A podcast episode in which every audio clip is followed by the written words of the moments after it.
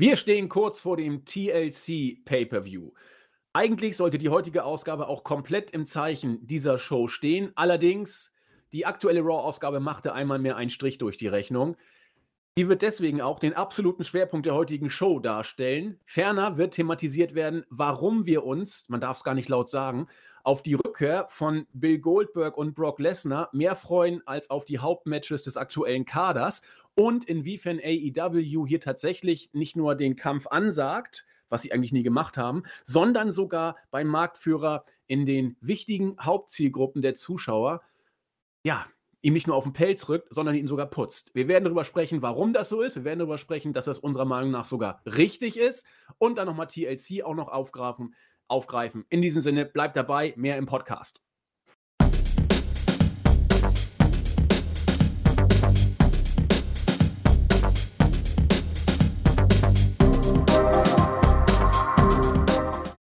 Einen wunderschönen guten Abend, liebe Wrestling-Infos, DE-Talk-Freunde und herzlich willkommen zu einer weiteren Ausgabe unseres ja, Wochenrückblick-Format, hier bei wrestling-infos.de. Wochenrückblick-Format passt eigentlich gar nicht, weil wir ja mittlerweile immer in der Mitte der Woche kommen. Aber unser Rückblick bezieht sich deswegen auf eben den zweiten Teil der letzten Woche und den ersten Teil dieser Woche. Wie ich schon sagte, werden wir bei unserem Wochenrückblick immer, wenn ein Special-Event ansteht, natürlich auch auf und in erster Linie auf dieses Special-Event einen kleinen Ausblick machen. Heute ist das auch geplant, wie wir schon kurz gesagt hatten. Wir werden den Schwerpunkt aber durch ja, kurzfristig eingetretene Ereignisse etwas verschieben. Und warum wir das machen, wird deutlich, wenn wir uns kurz mal die aktuelle Raw-Ausgabe angucken. Dann wird man sehen, warum wir manchmal, äh, entsetzt bin ich schon gar nicht mehr, aber ich kenne einen, der mehr oder weniger entsetzt ist. Und dann werden wir auf jeden Fall deutlich machen, warum das bei ihm der Fall ist. Ich begrüße ihn und hoffe, er hat sich schon einigermaßen beruhigt. Herzlich willkommen, der Christian, unser Chris. Ja, wunderschönen guten Abend. Also wenn es so weitergeht, dann haben wir bald mehr Zuhörer als Raw Zuseher. Also dementsprechend äh, schauen wir, dass wir heute ein gutes Produkt liefern für unsere Zuhörer. Ja, du meinst so gut wie WWE oder Kommt drauf an. Das ist die Frage. Schauen wir mal. Also ich habe mit unserem Creative Team gesprochen. Äh, ich musste meine ganzen Sprüche nochmal umschreiben, fünf Sekunden vor der Show. Mal gucken, was ich draus machen kann. Ähm, ja, wie gesagt, Chris hat sich durch die Show gekämpft. Wir werden ihn dann auch gleich zu Wort kommen lassen, denn eine bessere Einleitung zur heutigen Show kann man, glaube ich, nicht machen, als über die aktuelle Raw-Ausgabe zu sprechen. Denn das wird uns dann wieder, wie so oft, zu grundsätzlichen Fragen kommen. Die werden wir heute in einer äh, Dreierrunde diskutieren. Der Zack Attack hatte heute keine Zeit. Dafür haben wir unseren Edel-Backup, will ich mal fast sagen, auch wenn er eigentlich viel, viel mehr ist als das. Herzlich willkommen, der Kill Cobain, unser Marco. ja, einen wunderschönen guten Abend. Ähm, es angesprochen, die Ratings. Geht da nach äh, unten noch was? Man weiß es nicht. Ähm, ja, aber an euch da draußen, lest die Berichte auf der Startseite, hört uns zu, wie wir uns das Ganze mutmaßen und zumuten. Ähm, und dann passt es. Dann braucht ihr die Berichte aktuell nicht mehr schauen, beziehungsweise die Shows.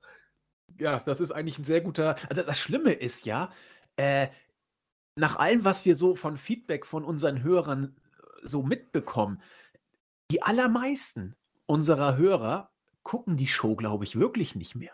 Also ich habe das jetzt so oft gehört, dass äh, viele über das aktuelle WWE-Produkt nur noch deswegen äh, auf dem Laufenden sind, weil sie die Berichte lesen und die Podcasts hören, sei es bei uns oder irgendwo anders, aber zumindest was unsere Podcast-Hörer angeht, also euch, die jetzt dazuhört, würde mich echt immer interessieren, wer von euch guckt die Shows noch wirklich und wer hört nur noch zu und liest die Berichte? Das, das ist, würde mich mal brennend interessieren. Vielleicht machen wir sogar eine Umfrage. Ansonsten schreibt es wieder äh, unter einen Bericht oder auf YouTube, wie auch immer. Äh, würde mich echt mal interessieren. Wie Marco schon sagte, wenn ihr Berichte lest und bei uns zuhört, seid ihr auf jeden Fall informiert. Wenn ihr das Produkt als solches genießen wollt, müsst ihr natürlich die Show gucken, ob ihr das möchtet. Das muss natürlich jeder selbst entscheiden, denn zwischen Wrestling und WWE muss kein Unterschied bestehen, kann aber durchaus. Und einer, der es genau wissen muss und derzeit intensiv mit dem Produkt, ich sag mal, beschäftigt ist, ich will nicht sagen, er leidet intensiv, aber er ist intensiv damit beschäftigt, äh, ist unser Chris. Und ähm, ja, um in diese Diskussion mit den Ratings jetzt richtig reinzukommen, ist es, glaube ich, gar nicht mal so verkehrt, ganz kurz etwas zur aktuellen Raw-Ausgabe zu sagen. Ich fasse noch mal kurz vorab zusammen. Chris guckt diese Shows. Er guckt sie nicht nur äh, als solche, sondern er guckt sie live. Er ist dazu ja bei uns sozusagen verdonnert, weil er den Live-Bericht auch schreibt. Ich will nicht sagen, dass du Schmerzensgeld langsam von uns kriegen musst, aber äh, wie, wie weit sind wir noch davon weg? Also ich glaube, das müsste dann die WWE an uns zahlen.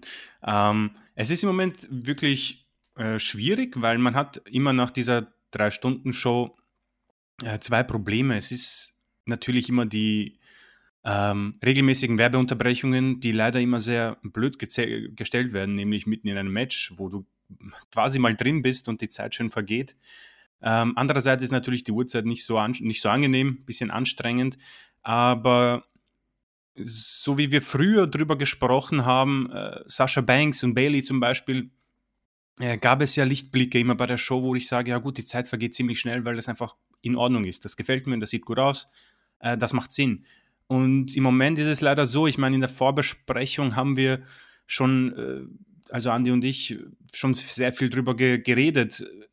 Die kleinen Lichtblicke früher waren ebenso Daniel Bryan, äh, CM Punk und auch irgendwo John Cena natürlich durch seine, durch die zwiegespaltenen Fans, die das Ganze ja auch für den, ja, ähm, unwissenden äh, Zuseher ganz nett gestaltet haben. Das gibt's halt alles nicht. Und wenn dann eine Show um 2 Uhr mit Miss und Morrison äh, und Styles beginnt mit einer Weihnachtsgeschichte und Miss und Morrison, äh, ja, also ich, ich, bin, ich tue mir sehr schwer mit den beiden. Ich, wenn jemand da draußen ist, der das Ganze großartig findet und die Charaktere gerne hat, das ist absolut kein Problem. Aber ähm, ich habe ja oft genug auch angesprochen, Miss von vor zehn Jahren war ziemlich gut. Das passt auch, habe ich auch gefeiert, aber das ist äh, sehr schlecht. Das Segment war nicht gut, äh, davon sind wir weit weg und hat einfach auch gar keinen Sinn gemacht. Vor allem auch das ähm, Main Event Segment. Ich meine, äh, wenn dann Styles mit seinem letzten Satz sagt, dass es Drew McIntyre bei TLC nicht nur mit ihm, sondern mit Miss und Morrison zu tun hat, da ist mein Herz schon explodiert und äh, macht absolut gar keine Lust auf TLC.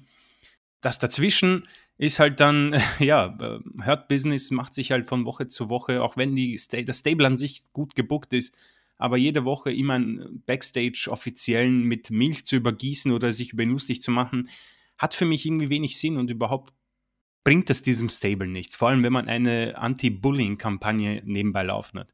Das, was mich persönlich auch sehr geärgert hat, auch wenn ich, auch wenn es mir grundsätzlich egal ist, ähm, du hast jetzt zwei Monate als Zuseher Lana gesehen, die gepusht wurde durch sämtliche Tische und geworfen wurde, nur damit du jetzt den Payoff hast, dass sie bei TLC überhaupt nicht dabei ist und du und als auch du als auch sie den Payoff nicht mal bekommen kann.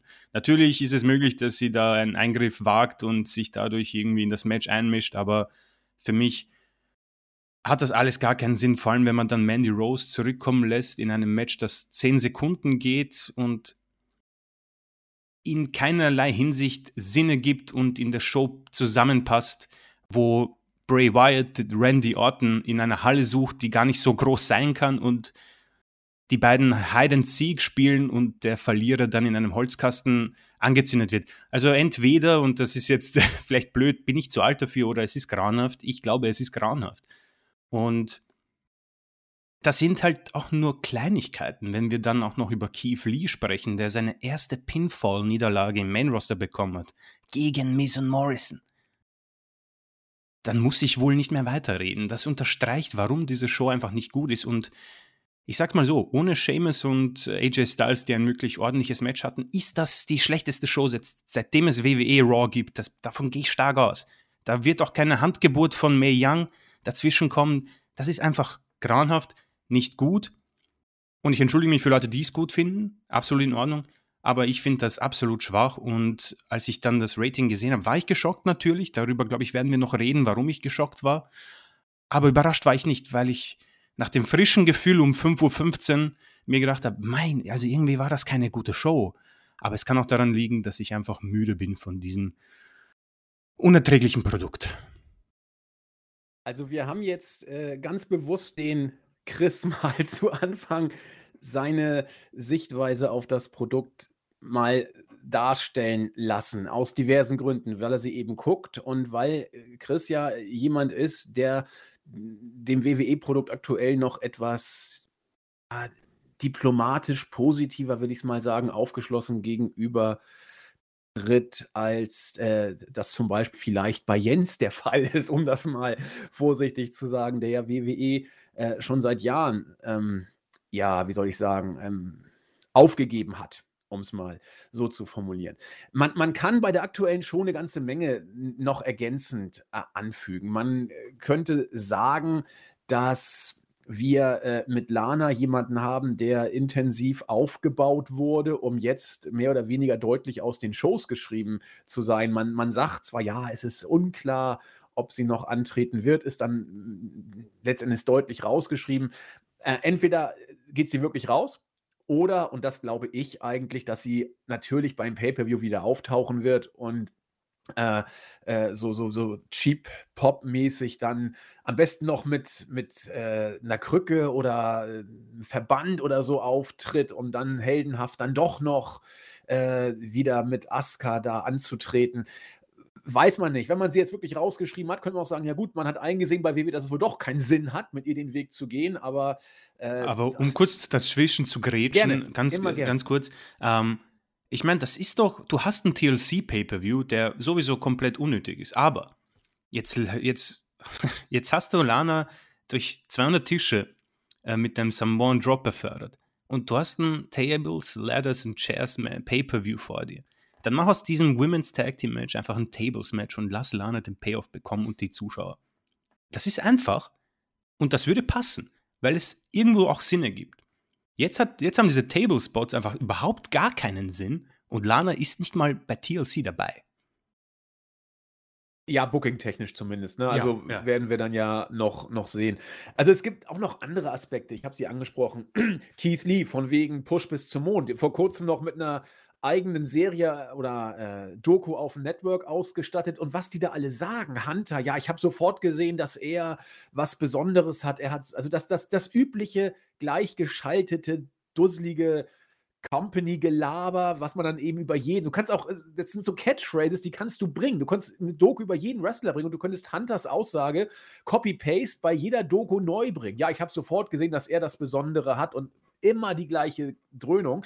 Aber man wird ja, sag ich mal, zumindest dadurch gewahr, dass man mit Keith Lee vielleicht was vorhat. Und nun äh, lässt man ihn gegen Miss und Morrison verlieren, weil man offensichtlich mit Miss jetzt den Kofferträger pushen möchte und Keith Lees Push zum Mond dann wohl nicht mal äh, ja, fünf Meter über dem Boden äh, funktioniert hat. Also da gibt es massig, massig Geschichten. Bevor wir gleich äh, das Ganze ratingtechnisch mal analysieren, möchte ich es aber natürlich nicht vermeiden, äh, unseren Marco dazu mal zu Wort kommen zu lassen. Er war ja lange nicht beim Podcast dabei, hat sich offensichtlich eine, zumindest aus unserer Sicht, nicht so starke Raw-Ausgabe fürs Comeback ausgesucht. Wie hast du sie denn überhaupt so wahrgenommen? Ja, bringen wir es auf den Punkt. Die Show ist nicht gut. Also im Moment das Produkt, was mich am meisten stört, ist, es ist so generisch. Also ich hätte vor vier Wochen einschalten können und ich hätte das gleich geboten bekommen wie jetzt zur aktuellen Ausgabe. Nur, dass es mit jeder Ausgabe noch ein bisschen abnimmt, weil es halt einfach abflacht. Wenn ich, wenn ich jede Woche so Pillerpalle-Segmente bringe und keine attraktiven Matches, sondern ja, das ganze Booking-Chaos, wo sollen wir da anfangen? Keith Lee wird, äh, wie ihr es schon gesagt habt, äh, dann niedergemetzelt, wenn ich es mal so beschreiben möchte, in einem Handicap-Match. Äh, dann kurz darauf äh, zurück ins Big Man-Camp geschickt. Äh, die Lana-Sache, dann die Tag-Team-Splits, die im Moment da so abgehen und dann neue Tag-Teams aus eigenständigen Wrestlern geformt werden, die überhaupt keinen Sinn ergeben. Also ich könnte mich da auch in Rage reden, aber ich glaube, ja, das, das meiste habt ihr schon vortrefflich auf den Punkt gebracht. Also mir ging es auch darum, äh, falls du noch irgendetwas Positives gefunden hättest, das wollten wir jetzt nicht unter den Tisch fallen lassen. Also das ist auch nicht abgestimmt. Ich habe mich, also Marco ist kurz vor Beginn der Aufnahme dazugekommen. Also wir konnten uns gar nicht wirklich abstimmen. Es soll jetzt hier auch nicht in WWE-Bashing ausarten. Es soll nur wieder mal auf den Punkt bringen, wie wir die Situation sehen. Wir begründen das ja auch oder versuchen es zumindest. Und äh, wie Chris schon sagte, wenn, wenn das jemand anders sieht, ist das ja völlig in Ordnung. Wir wollen es da ja auch nicht äh, mies reden. Wer auf diese Art der der Inszenierung steht, alles gut. Man, man kann ja auch wirklich sagen, das ist eben, das ist schon WWE. Da ist ja vom, vom Prinzip her jetzt nicht so viel neu, ja. Also es ist immer noch Sports Entertainment, es ist ein Stück weit eine Freakshow. Ähm, aber es wird eben immer deutlicher, das hat Chris auch schon gesagt, dass äh, so ein bisschen die, sag ich mal, Substanz, will ich es mal nennen, doch immer mehr ja, flöten zu gehen scheint. Und das wurde früher ähm, überdeckt von Leuten wie CM Punk. Das ist schon ewig hier. CM Punk 2012, 2013, Hochphase 2011. Äh, danach von John Cena, auf den sich alles fixiert hat, die die WWE toll fanden, konnten es an John Cena festmachen, also die, die Marks und, und jungen Leute und vielleicht auch die Mädels, ich weiß es nicht. Ähm, und du hast Daniel Bryan, den Liebling der Smart Marks gehabt. Du hast also immer irgendwas gehabt. Und seit 2015, 16, wo Cena sich rausgezogen hat immer mehr und Richtung Film äh, gemacht hat und Roman Reigns diesen Spot übernommen hat, seitdem werden diese Lücken, finde ich, ich kann es ja nur aus meiner Perspektive darstellen und, und Chris sieht es auch so, weil wir haben es im Vorfeld besprochen, äh, die werden einfach immer deutlich sichtbarer und es gibt nichts, was das aufhält. Eine andere Geschichte, die dazu sehr gut passt, hat Marco sehr schon angesprochen. Keith Lee soll jetzt, das ist kein Scherz, Keith Lee soll jetzt äh, ins Trainingszentrum gehen, damit man ihm beibringt, wie man überhaupt richtig wrestelt als Big Guy. Also Keith Lee ist einer der, manche sagen sogar der äh, beste Big Guy in den Indies gewesen, jedenfalls in Amerika, vielleicht weltweit.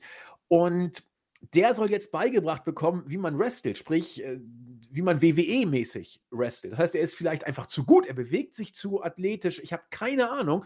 Ich habe die News gelesen und habe mich weggeschmissen, dass Keith Lee jetzt das äh, Wrestling beigebracht bekommen soll. Und das Allerschlimmste, ähm, musste ich schmunzeln, auch in der Vorbesprechung. Brock Lesnar und Bill Goldberg sollen ja wieder mal zurückkommen. Da sind ja schon so Match-Ideen gespoilert, Triple Threat Matches oder Goldberg gegen Reigns, was man sich da so überlegt hat. Ähm, da kann man sagen, kalter Kaffee, die Alten klauen den Jungs den Spot, also den jungen Talenten und so weiter. Und das hat Chris auch so angedeutet. Und dann musste ich sagen, und das Komische war, dass Chris dann auch sofort zugestimmt hat, ich habe gesagt, ja, aber ich will doch tausendmal lieber Opa Goldberg sehen gegen Reigns oder Lesnar, der da wenigstens wieder irgendwas abreißen wird, was auch immer, als dass ich das aktuelle Produkt sehe. Und das ist doch schlimm, wenn ich jetzt nicht mal mehr sage, öh, die Alten klauen den jungen Leuten den Spot, sondern wenn ich sage, bitte, bitte, kommt wieder, macht irgendwas, es ist zumindest mal was Neues und ein bisschen Star-Appeal ist auch dabei. Was will man denn mehr über ein Produkt sagen, wenn ich bin vielleicht der Einzige, aber ich bin es nicht, weil ich weiß, dass es Christus auch so sieht. Und ich glaube, auch andere sehen es vielleicht auch so. Was willst du denn dann noch über ein Produkt sagen, wenn du dir alte Teilzeit-Wrestler schon wieder zurückwünscht, die eh nur Großkasse machen wollen. Und auch, äh, ich meine, über Goldberg müssen wir nicht reden. Da muss man ja froh sein, wenn er und sein Gegner das Match heil übersteht heutzutage. Ja?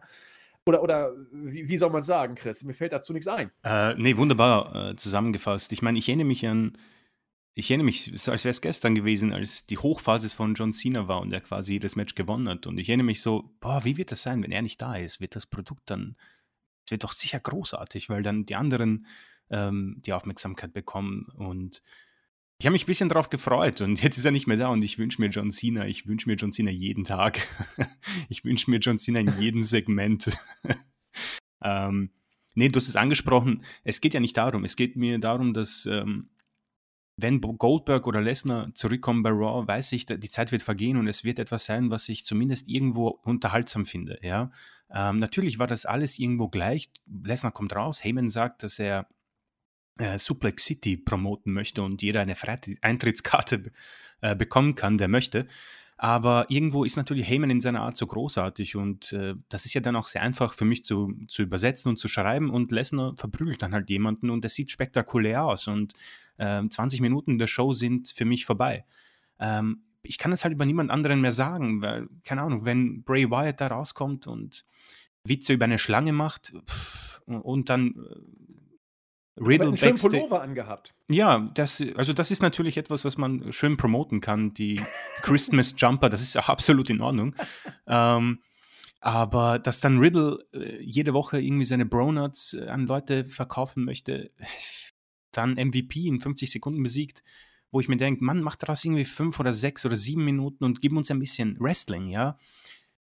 Äh, und das letzte Segment auch, pff, das ist halt alles sehr schwierig. Vor allem, das Schlimme ist ja daran, dass man Backstage wahrscheinlich, oder Vince McMahon wird selbst sagen, naja, okay, ähm, es ist Winter, es ist äh, Weihnachtszeit, Silvester, wir haben viel Konkurrenz ähm, und es ist Covid, das wird schon wieder alles hochgehen. Und das daran glaube ich persönlich nicht. Und es macht auch keinen Unterschied, ob es AEW gibt oder nicht. Selbst wenn das ein, äh, ein Zeitraum wäre, wo es AEW noch gar nicht gibt oder es gar nicht existiert, das macht, das ist ja unabhängig davon, ja. Ähm, die WWE selbst ist seit meiner Meinung nach 2006 auf einem Pfad der Zerstör Selbstzerstörung, das überdeckt wurde durch eben Leute wie CM Punk, Cena äh, und die äh, Daniel Bryan, was halt glücklich verlaufen ist für WWE, den wollte man ja gar nicht so weit bringen. Ähm, und man hat das halt kuschieren können. Ein Shawn Michaels, ein Triple H waren noch genau fit genug, Undertaker sowieso und so weiter und so fort. Ja, Lesnar, ja.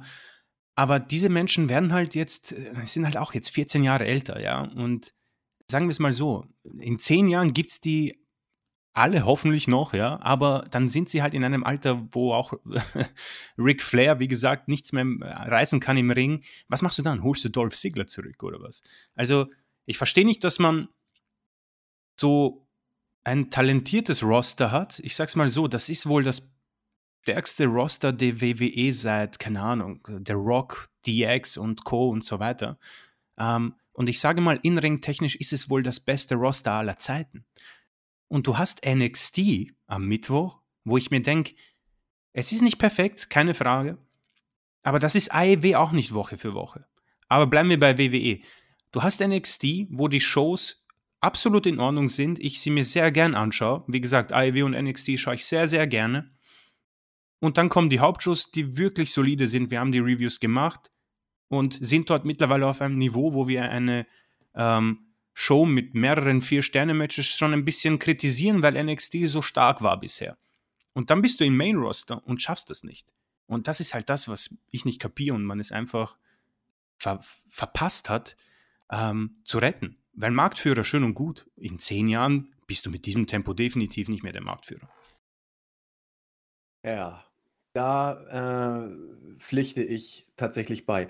Marco, grätsch gerne einfach rein. Ne? Also ich will jetzt nicht dich irgendwie unter ferner Liefen laufen lassen, weil ich ja eh immer so gerne viel rede und äh, wenn ich dann Chris irgendwie das Wort gebe, der ja auch. Ähm, deswegen frage ich wieder, das klingt jetzt so blöd, willst du noch was ergänzen? gerne. Entschuldigung, kein Problem. Ähm, Soweit bin ich da komplett bei euch. Ähm, einzig, ich, ich glaube schon, dass AEW einen Unterschied macht. Dadurch, dass abgesehen von der Hochzeit von TNA, ähm, glaube ich, ist so für den Otto Normalverbraucher oder so den ähm, klassischen Menschen, der, der über Wrestling stolpert oder auch schon seit ein paar Jahren WWE-Fan ist, WWE ist der Goldstandard und die Leute denken, okay, so muss Wrestling sein. Wenn ich jetzt, keine Ahnung, 2015 erst zum Wrestling gekommen bin, habe mir hier die SmackDown und Raw Shows reingezogen, vielleicht noch NXT und sehe so, okay, ähm, NXT kann ein bisschen da geht was, vielleicht mehr mein Geschmack, aber ansonsten so der Mainstreamer ähm, beschäftigt sich nicht mit Impact, nicht mit Ring of Honor, nicht mit ähm, New Japan Pro Wrestling. Weißt du? Ähm, und jetzt hast du AEW, die dann wirklich stark auch auf die Hauptzielgruppe ansprechen, indem sie auch geschickt natürlich Marketing machen. Über YouTube kannst du Shows sehen. Ich glaube, da spielt schon viel rein, einfach um das Bewusstsein der Leute wieder erweckt zu haben, zu sagen, hey, ähm, so wie das hier bei der McMahon Company läuft, muss es eigentlich nicht sein und so wirklich zusagen tut es mir auch nicht. Ähm, wir wollen, Entschuldigung, wir wollen, vielen Dank, wir wollen hier ja jetzt äh, eigentlich den AEW rausnehmen. Wir wollen auch diesen äh, War of the Brands nicht pushen oder was auch immer, aber wir kommen an dieser Stelle jetzt wirklich nicht drum rum, tatsächlich, wie Marco es gemacht hat, AEW mit in den Fokus zu nehmen. Denn das muss man hier tatsächlich jetzt mal tun. Alleine deswegen, weil Vince äh, AEW den Krieg erklärt hat, mehr oder weniger, indem er sagte, wir befinden uns im Krieg mit AEW. AEW hat von Anfang an gesagt, wir wollen hier unser Ding machen. Und alles ist gut. Ähm, aber allein schon, dass es AEW gibt, ist natürlich schon für Vince ein Grund, äh, wieder mal mit martialischen Worten um sich zu schmeißen. Ist ja auch alles gut. Also, wenn ihr AEW gut findet und WWE doof, alles gut. Wenn ihr WWE gut findet und AEW doof, auch alles gut. Und wenn ihr beides gut findet, super. Wenn ihr beides ätzend findet, genauso gut. Also, das juckt uns nicht. Wir stehen hier in keinem Lager, wollen weder einen bekehren noch äh, jemanden anstacheln. Genau, also, versteht mich auch nicht falsch. Ähm, AEW ist jetzt nicht der Heilsbringer, der von vielen so ja, hervorgeschrien wurde. Also ich meine, AEW hat auch einige Probleme. Aber in, in der Sache die Zielgruppe anzusprechen und eine gute Alternative zu bilden, die meinetwegen, wenn All Elite Wrestling jetzt nicht entstanden wäre, vielleicht doch Impact oder Ring of Honor übernommen hätte oder übernommen haben könnte. Ähm, da ist keine Frage, aber es ist, ja, auch, auch wenn wir es viel loben, da gibt es natürlich auch Probleme. Aber 100 Pro. Ja.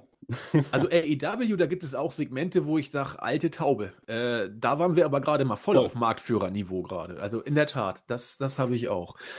Ähm, aber nehmen wir erstmal diese Show zum Anlass, äh, um danach mal Richtung Konkurrenz, die ja in Amerika nun mal mit drei Buchstaben äh, geführt wird, nämlich AEW, da mal hinzugucken.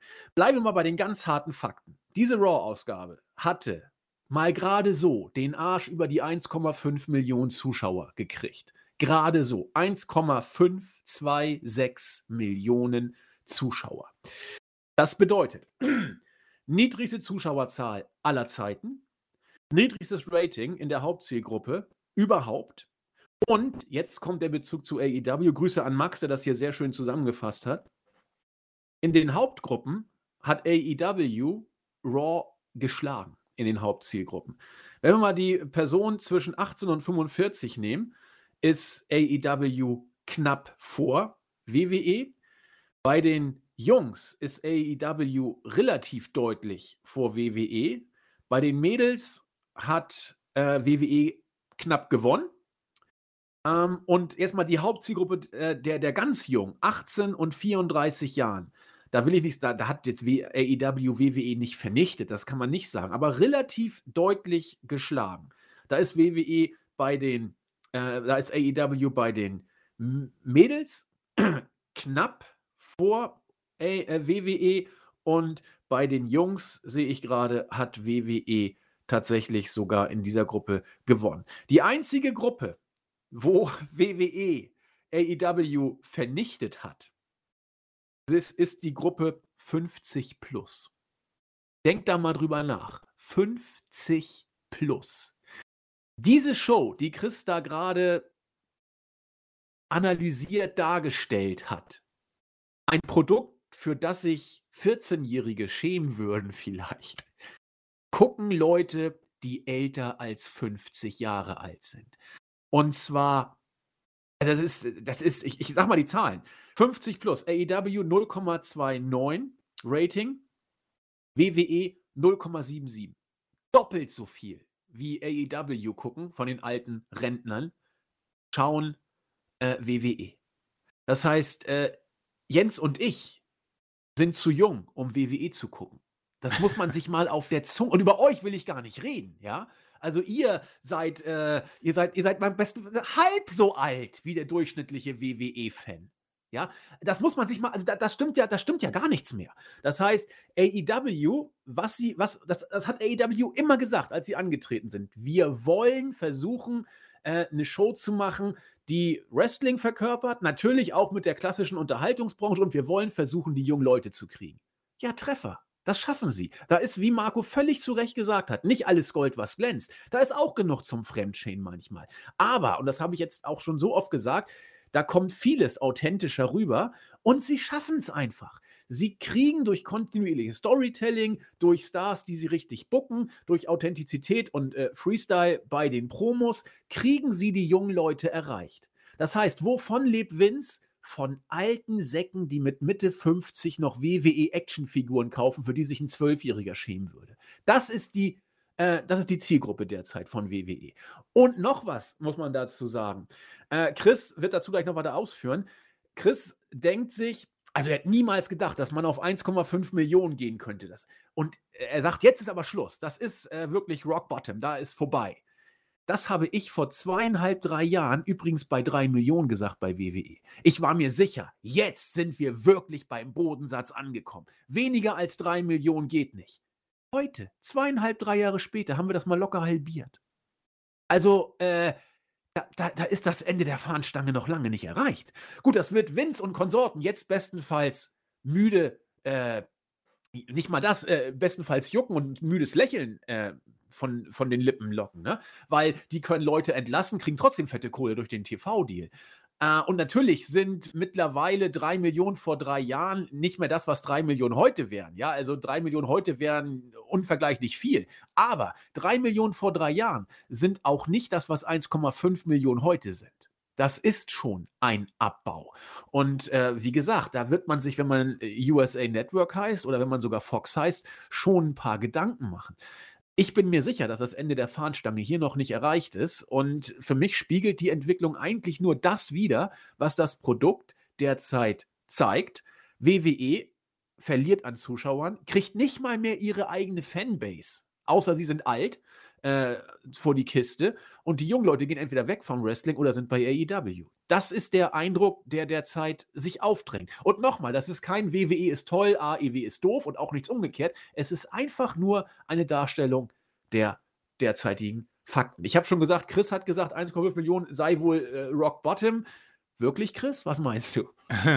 Ja, das war immer so, ich habe mir gedacht, 1,5 ist halt das, was noch übrig geblieben ist. Das, das halt so Hardcore-WWE, ja, dass man einfach schaut, ähm, weil es dort eben ein Roster gibt, wo man mit den Superstars aufgewachsen ist, die noch da sind, beziehungsweise was einem halt noch daran, ähm, ja, daran sympathisieren lässt, dass man einschaltet, ja. Und das ist, äh, habe ich gedacht, 1,5, ja. Ähm, und 1,7, glaube ich, war letzte Woche, was du gesagt hast. Ähm, jetzt 1,5, natürlich gehe ich persönlich davon aus, dass wir wohl Richtung WrestleMania und wenn es dann Zuschauer geben könnte, wohl einen kleinen Sprung bekommen. Aber das wird der gleiche Fall sein wie als ähm, die ersten ähm, House-Show, House-Show sage ich, äh, Performance Center Shows kamen. Die Leute schauen, schalten ein, um zu sehen, wie das so ist. Wie sieht denn das aus? Wie macht man das? Und dann hat man es gesehen und denkt sich, naja, es sind eigentlich nur die Zuschauer weg, das Produkt ist genau gleich und man dreht wieder ab. Das wird genauso wieder der gleiche Effekt sein. Deswegen glaube ich, dass man vielleicht die 1.4 halten kann. Also ich persönlich äh, sage vorsichtig, dass es unter 1.4 nicht passiert. Also dass es sowas nicht geben wird. Ja. Das haben wir jetzt auf äh, Mikrofon und auf ähm, einer Audiodatei.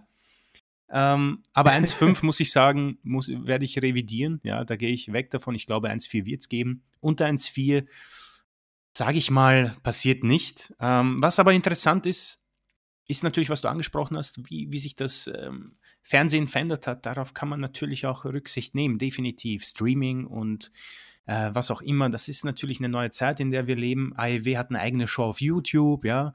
Ähm, aber dennoch ist es zu viel.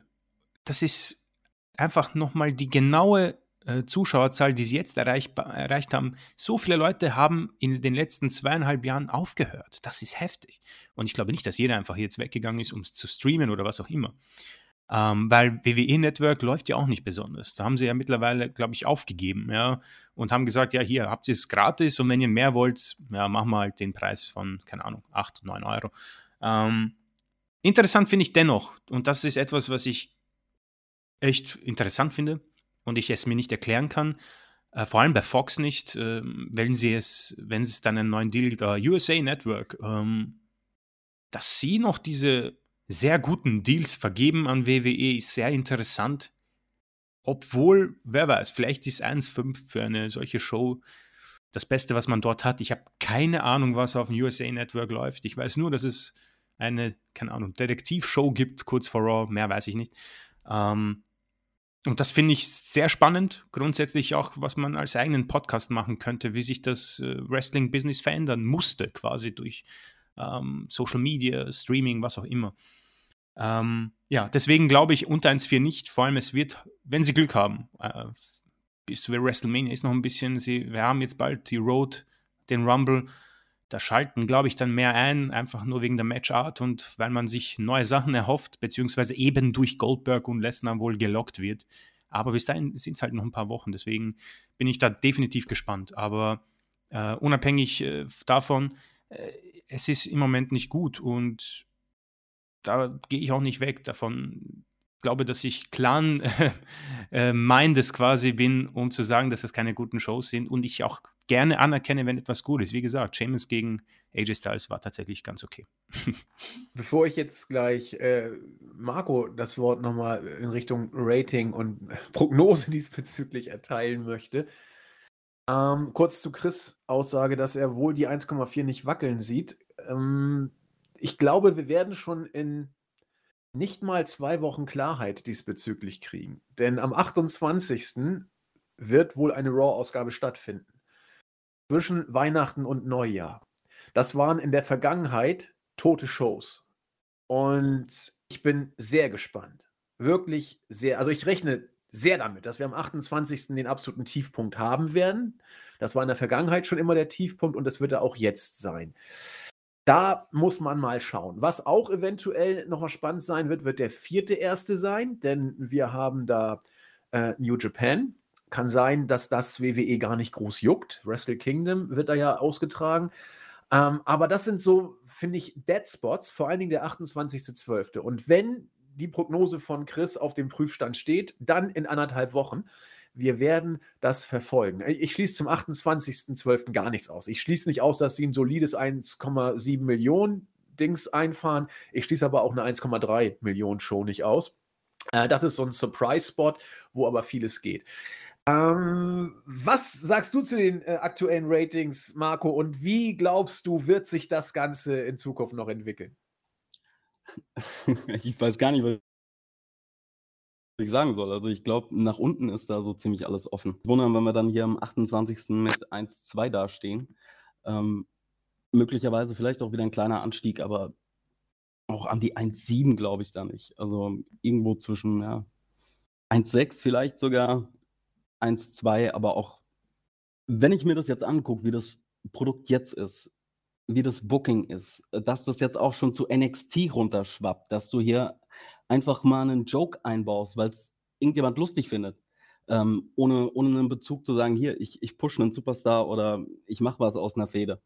Ähm, dann sehe ich da auch in, in drei Jahren gut möglich, dass, dass wir unter die Millionen fallen und irgendwo uns bei 800 befinden. Also mich wundert da aktuell gar nichts mehr, ähm, auch aus guten Gründen. Aber einen Lichtblick habe ich doch ausgemacht. Und zwar munkelt man ja, dass ähm, zurzeit im Creative Team ähm, Listen erstellt sein worden sollen ähm, mit ja, underrated Talent, ähm, Workern, von denen die Mitglieder des Creative Teams sagen, hey, wenn wir den mehr pushen würden, da könnte man was draus machen. Also so die, die Rohdiamante. Und da wurden ja ich glaube, ich kriege sie nicht mehr alle zusammen, da müsst ihr mir mal helfen. Ähm, von den meisten Leuten fünf Leute genannt. Und zwar Cesaro, Peyton Royce, Carmella und die anderen beiden bringe ich nicht mehr zusammen. Wisst ihr das zufällig? Boah, ich, ich gerade ehrlich gesagt auch nicht. Ich wüsste auch nicht. Also, äh, ich habe eben, wir haben ja angesprochen, dass da ein paar Superstars in die Schule müssen. Äh, die sind quasi nicht als Bestrafung dorthin geschickt worden, sondern die sollen gepusht werden. Und da sind Keith dabei, Otis, Dio Madden, Omos. Ähm, Ach, du meinst, Marco, die, die, die sie, die sie ausbilden Nee, nee, nee, ich glaube, er meint eine andere nee, Liste. Nee, nee. Er meint eine andere genau. Liste. Aber ich das wüsste jetzt die anderen beiden, die wüsste ich jetzt auch nicht. Aber Carmella und Peyton Royce, das äh, ja, gut, bin ich unsicher. Aber, aber ich meine, Cesaro. Also, Cesaro wäre cool. Cesaro, ja, aber, aber Moment, genau. Angel, Cesaro Angel doch, Gaza. Angel Cesaro, Gaza war der vierte. Okay. Aber den fünften kriege ich jetzt wirklich nicht mehr zusammen. Aber Cesaro ist doch kein Rohdiamant. Also, Freunde der Sonne, Cesaro ist ein unglaublich guter Worker. Der muss, glaube ich, mal gar nichts mehr lernen. Ähm, und, das äh, wissen wir alle. Wie also, alt ist der? der ist, ich glaube, Cesaro ist doch auch mittlerweile 40, glaube ich. Yeah. Also, also, ich glaube, also Cesaro ist, glaube ich, nicht, nicht falsch verstehen. Cesaro ist auch nicht der, also ich, ich bleibe dabei, so sehr ich ihn mag und äh, ich finde Cesaro ist, ist mit dem, was er macht, glaube ich, selber überhaupt nicht unzufrieden. Der, der, der lebt seinen Traum, verdient gutes Geld, wird eingesetzt, hält mal einen Singles-Champion, mal einen Tag-Team-Champion. Für mich ist Cesaro auch kein Championship-Material. Da mache ich mich jetzt bestimmt unbeliebt, aber äh, so sehr ich ihn schätze ähm, und mag und ich halte ihn auch am, am Mic stellenweise für richtig, richtig stark, aber er wäre für mich kein Heavyweight-Champion. Nee, du hast recht. Und, du hast recht. Äh, ganz kurz noch. Ähm, ja, gerne. Cesaro, ich, ich habe es auch oft angesprochen, äh, die Zeit war fällig äh, vor zehn Jahren, sage ich.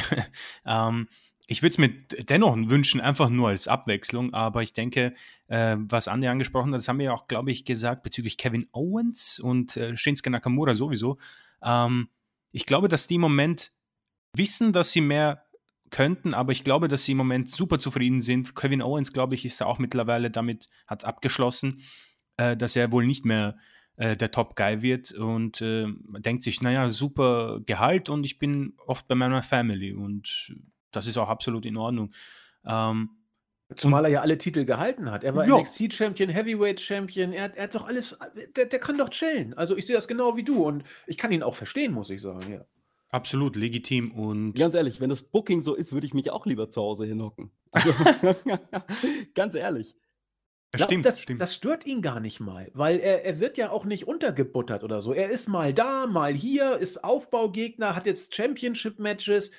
Also ich, ich, ich finde, Owens ist sogar noch einer, der halbwegs solide, also halbwegs geschützt wird, in Anführungszeichen. Man könnte viel mehr aus ihm machen, das ist unbestritten. Und er hat für mich auch tatsächlich ein Stück weit Championship-Material. War ja auch immer ein guter Champ, bis er dann gegen Goldberg dann irgendwie leider sich hinlegen musste. ähm, äh, aber wie gesagt, Owens würde ich da auch viel eher ansiedeln als Cesaro. Also das denke ich schon. Ja, und ich ja, mein, aber gut, trotzdem. Ich würde, ich würde jetzt sagen, wenn, wenn Dinge anders da gelaufen wären, Cesaro hätte bei All Elite Wrestling einen ähnlichen Wandel hinlegen können wie Dean Ambrose bzw. John Moxley. Also steht, wissen wir ja leider. Also aber trotzdem, hast du recht. Wie geil wäre das denn, jetzt nach den, was weiß ich, wie viele Jahren er jetzt in der Company ist, einen starken Singles-Push zu bekommen? Mal wirklich dieses Ding durchziehen, was er schon seit Jahren eigentlich will, mehr so ein Charakter in Richtung James Bond, kann ich mir gut vorstellen. Und dann denke ich, ist auch die WWE Championship nicht zu groß für den Schweizer. Nein, gebe ich dir recht. Also, äh, so wie es im Moment ist, auch ich WWE-Champion werden. Also, im übertragenen Sinne, ja. Es ist doch, es juckt doch wirklich kein mehr im Moment, wer da wie wo was macht. Also, und Cesaro ist ein großartiger Worker, hat Charisma, hat Micwork. Warum denn nicht? Ja, also ich denke jetzt gerade nur in so einer Welt, wenn ich eine, wenn ich die, wenn ich eine Wrestling-Promotion führen müsste, wie würde ich es machen? Und da würde ich Cesaro genauso einsetzen, wie Vince es auch macht. In der Midcard mal hier ein Titel, mal da ein Titel. Aber Marco, du hast völlig recht. In der Welt, in der wir jetzt leben, äh, warum nicht auch mal Cesaro? Natürlich, klar, verdient hätte er sich's allemal, ja. Ja, vor allem, ich muss sagen, Cesaro würde ich sogar in die gleiche Bracket stecken wie Drew McIntyre vom äh, Inring, vom Mike und vom Aussehen. Sind ja beide gut. Also, das kannst du meiner Meinung nach, also Drew McIntyre-Fans, tut mir leid, oder ist vielleicht sogar ein Kompliment. Ich glaube, das kannst du 1A ersetzen. Ähm, nur das Gimmick ist halt anders. Aber ähm, es sind beides einfach grundsolide Worker und wie du schon sagst, die WWE Championship war, glaube ich, das letzte Mal relevant. Äh, ja, gut, als Brock Lesnar Champion war wohl, denke ich mal. Aber ich, das kannst du eins aussetzen, äh, aussetzen, ersetzen und äh, würde keinen Unterschied machen. Ich glaube, Andi, wir haben schon drüber gesprochen, auch mit dem Julian.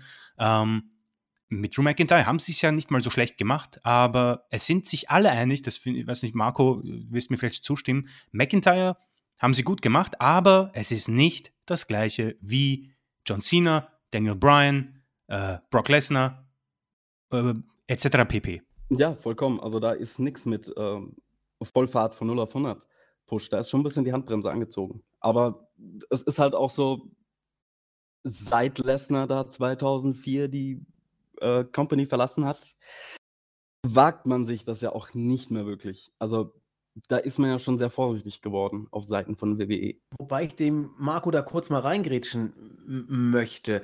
Ähm, ähm, wenn ich in den letzten Monaten, äh, die fast überragend gebuckt wurde, dann würde ich McIntyre nehmen. McIntyre mit Abstrichen Bailey und Banks. Ähm, du hast mit McIntyre eigentlich alles richtig gemacht. Du hast ihn geschützt, du hast ihn die großen Matches alle gewinnen lassen, das Ding mit Orten verlieren und wieder zurückholen. Okay, finde ich, hat jetzt auch nicht wirklich wehgetan. Man hat es ja auch ganz gut inszeniert mit dem, mit dem Schwert und jetzt erst recht und Seamus hilft und so weiter. Also, ich finde, du hast McIntyre, das ist eine, einer der wenigen, ja, Reigns natürlich jetzt noch, klar, ja. Ja, genau, Aber, deshalb. Ich, ich würde dir jetzt eine Frage stellen. Guck dir das äh, Survivor Series Match an, hast du wahrscheinlich gesehen. Ja, natürlich. Wer, wer, wer von den beiden war für dich der Top-Guy? Ganz, so, ganz klar. 100 Pro, Reigns. So, und da äh, würde ich aber auch mal reingehen. Vom, vom Booking her, finde ich, hat man beide gut inszeniert. Reigns natürlich jetzt noch ein bisschen mehr over the top, ja, gebe ich dir vollkommen recht. Aber McIntyre auch. Nur, und das ist der Punkt, auf dem Chris und ich schon seit Wochen, seit Monaten rumreden ich glaube einfach, dass es McIntyre schlicht nicht hat. Du hast ihn richtig gut gebuckt. Er ist auch, das klingt schon wieder so schlimm, ich habe das jetzt zum zehnten Mal gesagt, er ist auch bemüht und er macht es auch gut. Ja, also im Rahmen seiner Möglichkeiten äh, liefert McIntyre wirklich stark ab aber so würde Cesaro auch abliefern. Genau, ja, ja. Und es würde nichts bringen. Es würde einfach das letzte Quäntchen. Über John Cena hat man sich aufgeregt oder man hat ihn bejubelt. Daniel Bryan haben die meisten toll gefunden. Drew McIntyre nehme ich zur Kenntnis. Ja, und äh, Roman Reigns, der, der ist irgendwo zwischen McIntyre und Cena. Also er, er bewegt schon Reaktion und Emotionen und deswegen bleibt er auch mehr hängen, weil wenn du ihn so inszenierst, wie wir das bei der Series gemacht haben, dann, dann bleibt da ein bisschen was kleben, definitiv. Aber ich bleibe dabei, wenn du McIntyre so inszeniert hättest, es wäre mir scheißegal gewesen. Es hätte ich, mir nichts gegeben. Ich fand das jetzt genau, ich, ich fand das perfekt zusammengefasst. Ich muss sagen, ähm, dass Cesaro da aufgekommen ist, das ist wirklich genial, weil ähm, Drew McIntyre, wie gesagt, hervorragendes Booking, stimmen wir alle zu. Wir stimmen auch zu, dass er wirklich wahrscheinlich das Maximum aus seinem Talent eines Wrestlers heraus, herausbekommt. Ähm, es ist aber kein, wie gesagt, äh, John Cena. Es ist auch kein Roman Reigns. Es ist ein Drew McIntyre. Es ist ein Cesaro. Aber Cesaro hat nicht das Maximum aus sich wohl herausbekommen oder durfte es nicht? McIntyre hat es geschafft, ist WWE-Champion, aber auch hinter Reigns. Und ich finde, das war perfekt zusammengefasst. Ja, also Marco, ich, ich weiß, was du meinst. Also, aber jetzt, jetzt frage ich dich mal. Meinst du, es wäre anders gewesen, wenn du McIntyre den Reigns-Spot gegeben hättest äh, und Reigns so gebuckt hättest wie McIntyre? Hätte, hätte dich das dann bei McIntyre mehr äh, mitgenommen emotional? Was meinst du? Hm, ich glaube, das hätte einfach im Moment keinen Sinn gemacht. Also Genau. es, es, war, es war eine logische Entscheidung, Reigns so gewinnen zu lassen. Aber es, es ging jetzt eigentlich nur um, um diese Frage zu sagen, ähm, spürst du, dass, dass bei dem Push von McIntyre 100% gegeben wurde, dass man sagt, hier scheiß auf alles, das ist das neue Face der Company. Ja, das spüre ich. Das spüre ich tatsächlich. Spürst du? Okay. Da bin ich ähm mir ziemlich sicher sogar, dass man das so gemacht hat. Nur was ich eben damit andeute und, und Chris meint es, glaube ich, auch, ähm, es, es kommt nicht rüber. Ja, ähm, es und, verpufft. Und das, das, das wäre mein zweiter Punkt. Und zwar, was alle großen Champions und große Stars ausgemacht hat, sind und bleiben einmal die Fans. Und ähm, wenn du dir überlegst, dass jetzt in, in jedem der, der Championship-Matches äh, drauf gefiebert worden wäre von den Rängen und der Dreikount vor der Claymore, das, das hätte alles nochmal ein bisschen stimmiger gemacht und auch für Drew wahrscheinlich selber natürlich. Aber ja, können wir uns im Moment nicht aussuchen und ist halt auch wieder ein Was wäre, wenn. Du hast recht. Ich denke, ich denke wenn die Fans stimmt. da gewesen wären, dann wäre ich hundertprozentig auf deiner Seite und sage, okay, du hast hier richtig viel gemacht. Du hast auch, ihr was weiß ich, Vince McMahon hat aus seinem ähm, Privatvermögen das, das Schwert überführt, in Anführungszeichen. Ähm, du gibst dir schon Mühe, aber so diese 100 die sehe ich noch nicht. Das und ist ein. Ah, sorry, bitte. Nee, mach du mal, Chris. Ich ähm, ja, ähm, ich muss sagen, fairerweise, auf das, das, das habe ich irgendwo vergessen. Äh, Fans machen natürlich was aus und McIntyre hat, sorry, dass ich sogar, er hat absolut die Arschkarte gezogen. Aber ich muss, auf, ich muss halt zwei Dinge unterstreichen. McIntyre hat, äh, glaube ich, das volle Backing äh, bekommen. Er hat äh, Lesnar besiegt, er hat Rollins besiegt, er hat äh, Randy Orton mehrmals besiegt ähm, und noch jemanden. Äh, er hat auf jeden Fall sehr große Namen besiegt, quasi das Backing bekommen. Aber man muss halt auch sagen, Zuschauer in der Halle hin oder her, ähm, das Main Event Segment und die Shows sind meistens um Dragon Drew McIntyre auch um, aufgebaut und wir haben trotzdem 1-5-2. Also das muss ich ihm halt leider dann auch ähm, hinkreiden irgendwo. Und auf das, was, was, was Marco sehr schön gesagt hatte, die Fans fehlen, ja, vollkommen richtig. Ähm, aber jetzt wieder hypothetisch. Was wäre, wenn die Fans da wären? Das wäre dann die, die nächste hypothetische Frage.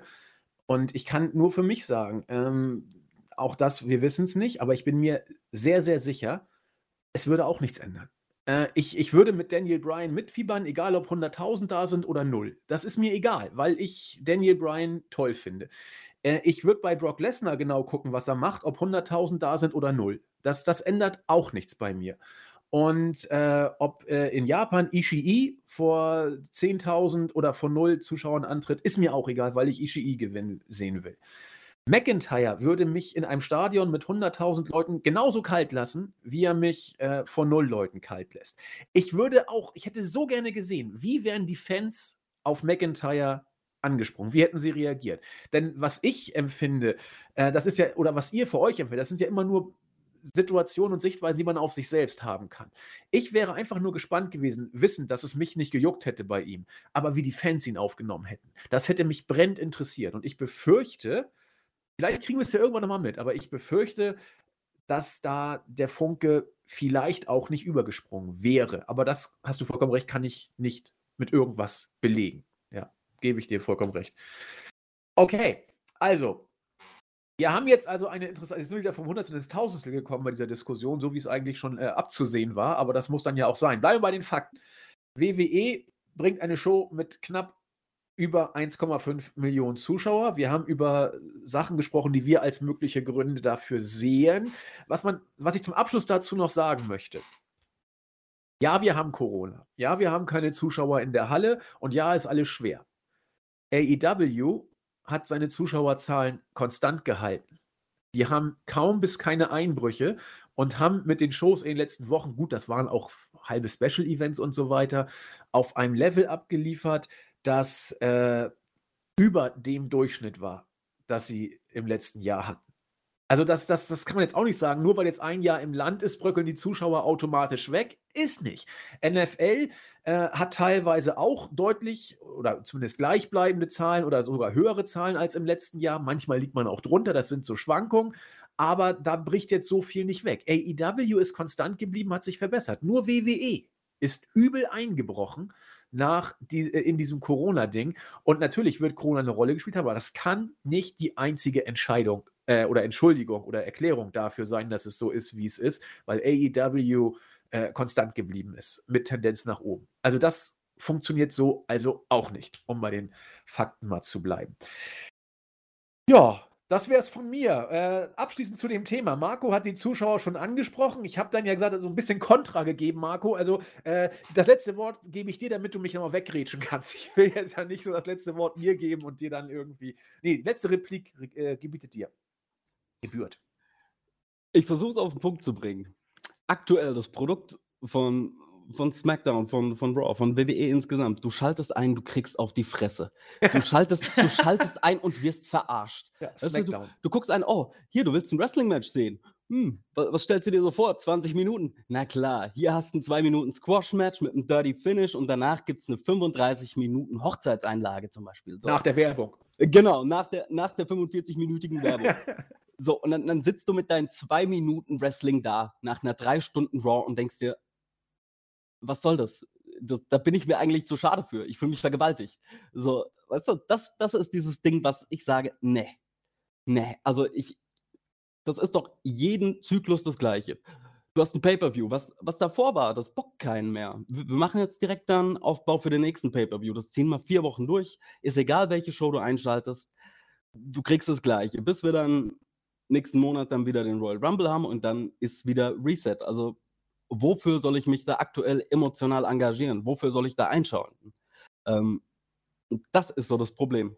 Mir fällt, ich sagen. Verdammt, jetzt muss ich leider doch noch was dazu sagen, aber nicht, weil ich dir Kontra geben will, sondern weil ich glaube, dass das vielleicht ein Aspekt sein kann, der hier eine Rolle spielt. Du hast es, finde ich, sehr schön auf den Punkt gebracht und es ist ja auch, glaube ich, nichts Neues. Wir sagen es ja auch regelmäßig. Wenn du das Produkt verfolgst, seit Monaten oder seit Jahren, vielleicht sogar manche seit Jahrzehnten, Du hast seit Jahren den Eindruck, dass sich WWE von Pay-per-View zu Pay-per-View schleppt. Wen pushen wir jetzt mal kurzfristig, wen nicht? Wir brauchen ja eine Übergangsfehde. Oh, da haben wir auch ganz viele Gürtel, da müssen wir uns auch noch was ausdenken und so weiter. Du schleppst dich von Show zu Show. Das ist ja so. Und auch das ist was, was bei AEW anders ist. Sie haben deutlich weniger Special Events. Und äh, deswegen kannst du dich auch viel mehr entfalten, was Storytelling angeht. Und die Special Events sind dann auch ein Stück weit special. Du kannst die Matches wirklich aufbauen. Du hast Zeit dafür und dann bedeuten sie auch was. Und da hat WWE im Moment wirklich ein Problem. Denn auf der einen Seite werfen die Special Events als solche nicht mehr viel ab, weil die Pay-per-view-Buy-Rates ja schon lange futsch sind, mehr oder weniger, für WWE. Äh, und du musst es trotzdem machen, weil du exklusiven Content fürs Netzwerk gerne haben möchtest. Äh, Network. Das Problem dabei ist, das Geld kommt durch die TV-Deals. Du musst also auch die TV-Shows wieder interessant halten, was dann wieder ein Stück weit ein Teufelskreis ist. Du brauchst irgendwas, um das Network heiß zu halten, also Special Events. Dann brauchst du aber auch die TV-Shows, um äh, äh, die äh, Casual Audience bei der Stange zu halten, musst die also spannend halten. Hast also das Problem, musst immer irgendwie ein Großereignis pushen. Das funktioniert natürlich nicht, es läuft sich tot. Also schleppst du dich durch, um die Special Events wieder wenigstens im Kalender zu haben, während äh, ein anderes Konzept, ich will jetzt nicht sagen, AEW hat alles richtig gemacht, aber sie haben ein anderes Konzept und es scheint sich in der jetzigen Phase äh, deutlich mehr auszuzahlen, weil wenn AEW Pay-Per-View ist oder ein WWE Pay-Per-View, äh, worauf freut sich wohl der Fan der Liga mehr? Jetzt der WWE-Fan auf TLC oder AEW auf das nächste All or Nothing oder beispielsweise? Das ist, die Frage stellt sich ja eigentlich schon gar nicht mehr. Das fiel mir gerade so ein, als du sehr schön, Marco, die Sache mit äh, Pay-Per-View zu Pay-Per-View da eben noch angesprochen hast. Schön. Entschuldigung, Chris, deine Worte dazu. Ähm, wunderbar zusammengefasst, ja. Also ich meine, das ist alles leider irgendwo auch schon vielleicht auch langweilig für die Zuhörer, weil ich glaube, viele davon das auch schon so empfinden, wissen und auch von äh, sämtlichen anderen Kollegen äh, dieses Podcasts äh, zu hören bekommen haben.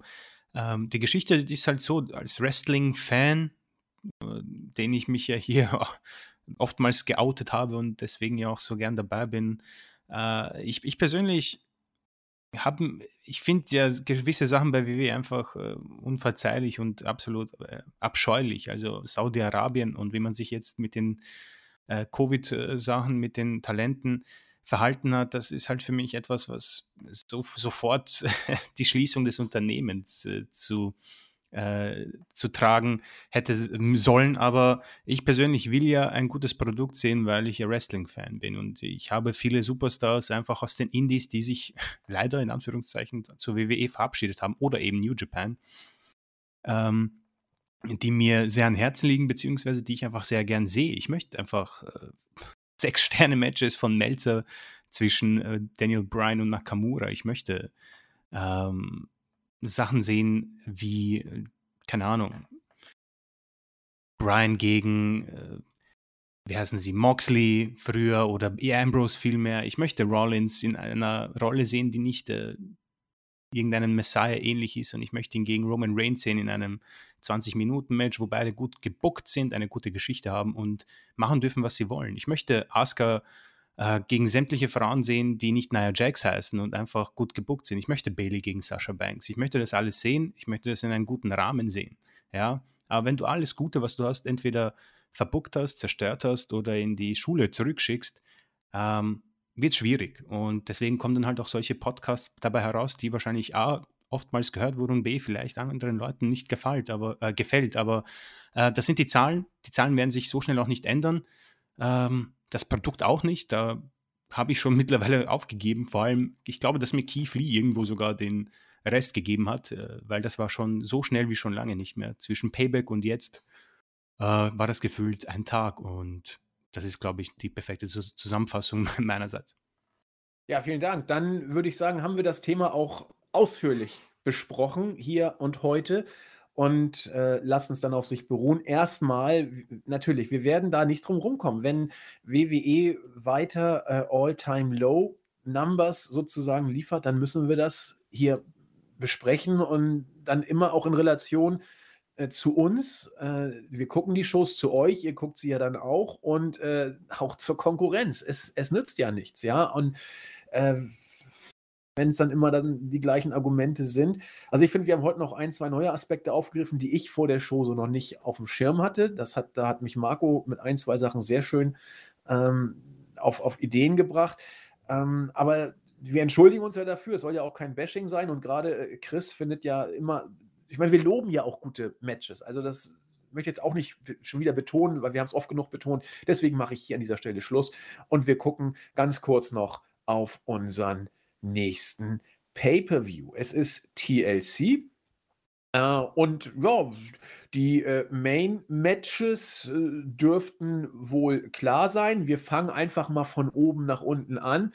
Es ist einmal Drew McIntyre gegen AJ Styles in einem Tables, Letters and Share Match, wo es um die WWE Championship geht und natürlich, und das Match möchte ich fast noch lieber sehen, wobei die sind beide schon von der Ansetzung her eigentlich stark. Äh, Roman Reigns gegen Kevin Owens, leider auch in einem TLC-Match. Ich hätte lieber Singles-Matches gehabt, aber die Freude, ach Gott, ich befürchte, die Stipulation wird schon wieder alles killen, oh Mann. Ähm, aber wir können es nicht ändern.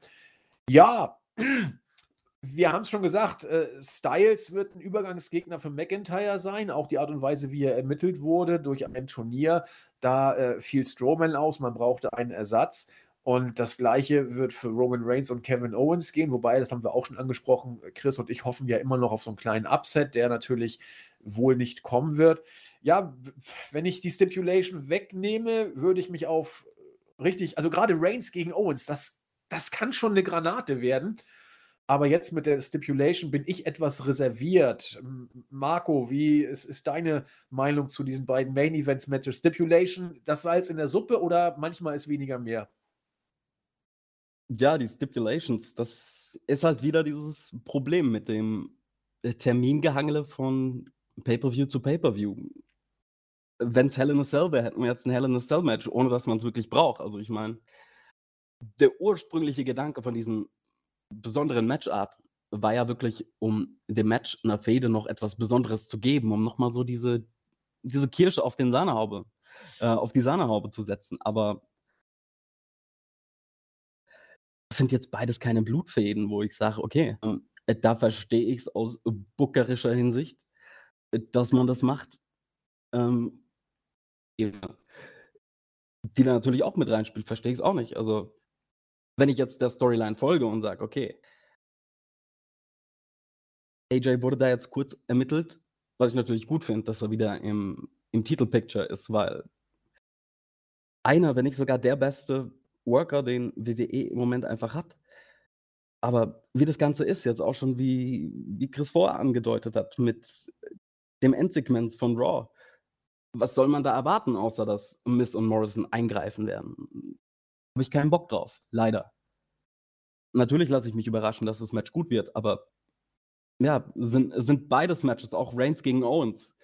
Möchte ich nicht bestreiten, dass es gut wird, aber es ist ein Übergangsgegner. Owens, Booking, vieles falsch gelaufen, haben wir auch schon besprochen heute. So wirklich dabei bin ich nicht, aber ich habe so einen Ticken Hoffnung, dass es vielleicht doch geile Matches werden können. Und allein vom Anblick her, wahrscheinlich auch mit Abstand die besten Matches, wenn man die letzten drei, vier WWE Pay-per-Views mit dazu bezieht, die Main Events. Ich habe auf jeden Fall Hoffnung. Die Hoffnung stirbt zuletzt, sagen sich auch alle WWE-Fans über 50. Also du bist eigentlich schon, im, eigentlich gefühlt bist du schon im richtigen Alter, würde ich sagen. Ja, wunderbar. Geistig äh, voll dabei. Zum Shopping. ja, Chris, ich habe schon gemerkt, das haben wir schon alles mal besprochen, ne? Diese Matches. Ja, also ähm, die letzten Pay-per-Views äh, haben Andi und ich ja ich glaube, Survivor Series war eher so reservierter. Ähm, aber es, die WWE hatte so eine Reihe, eine Streak quasi von ganz ordentlichen Pay-per-Views. Ähm, die Hoffnung, die ich habe, ich schaue mir die Matchcard an und denke mir, boah, ich habe gar keinen Bock auf den Pay-per-View. Ähm, deswegen wird er wohl gut werden. das ist meine Hoffnung, die ich habe. Grundsätzlich äh, wunderbar zusammengefasst. Also Drew McIntyre gegen AJ Styles ist halt für mich gestorben nach dem Endsegment. Ähm, ich habe absolut gar keine Lust auf Miss und Morrison in diesem Endsegment. Ich habe so keine Lust auf, auf Tom Phillips und Byron Saxton. äh, die sagen, oh no, is he gonna cash in? Ich habe gar keinen Bock drauf. Und ich habe keinen Bock drauf, dass der Schiedsrichter fünf Minuten lang Miss dämlich anschaut und ihn fragt, ob er den Koffer eincashen möchte.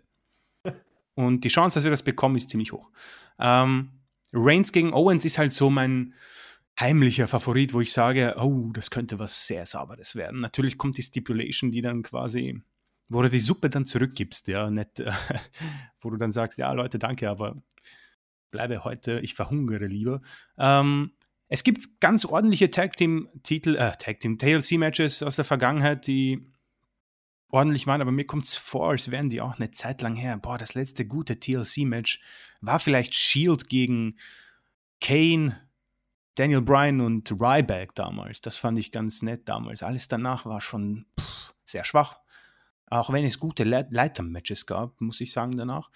Ähm, Reigns Owens in einem Singles-Match wäre mir lieber, aber das kann auch gut werden. Ich gehe mal stark auch hier von Eingriffen aus, was mir das Ganze auch wieder ein bisschen mühsam macht.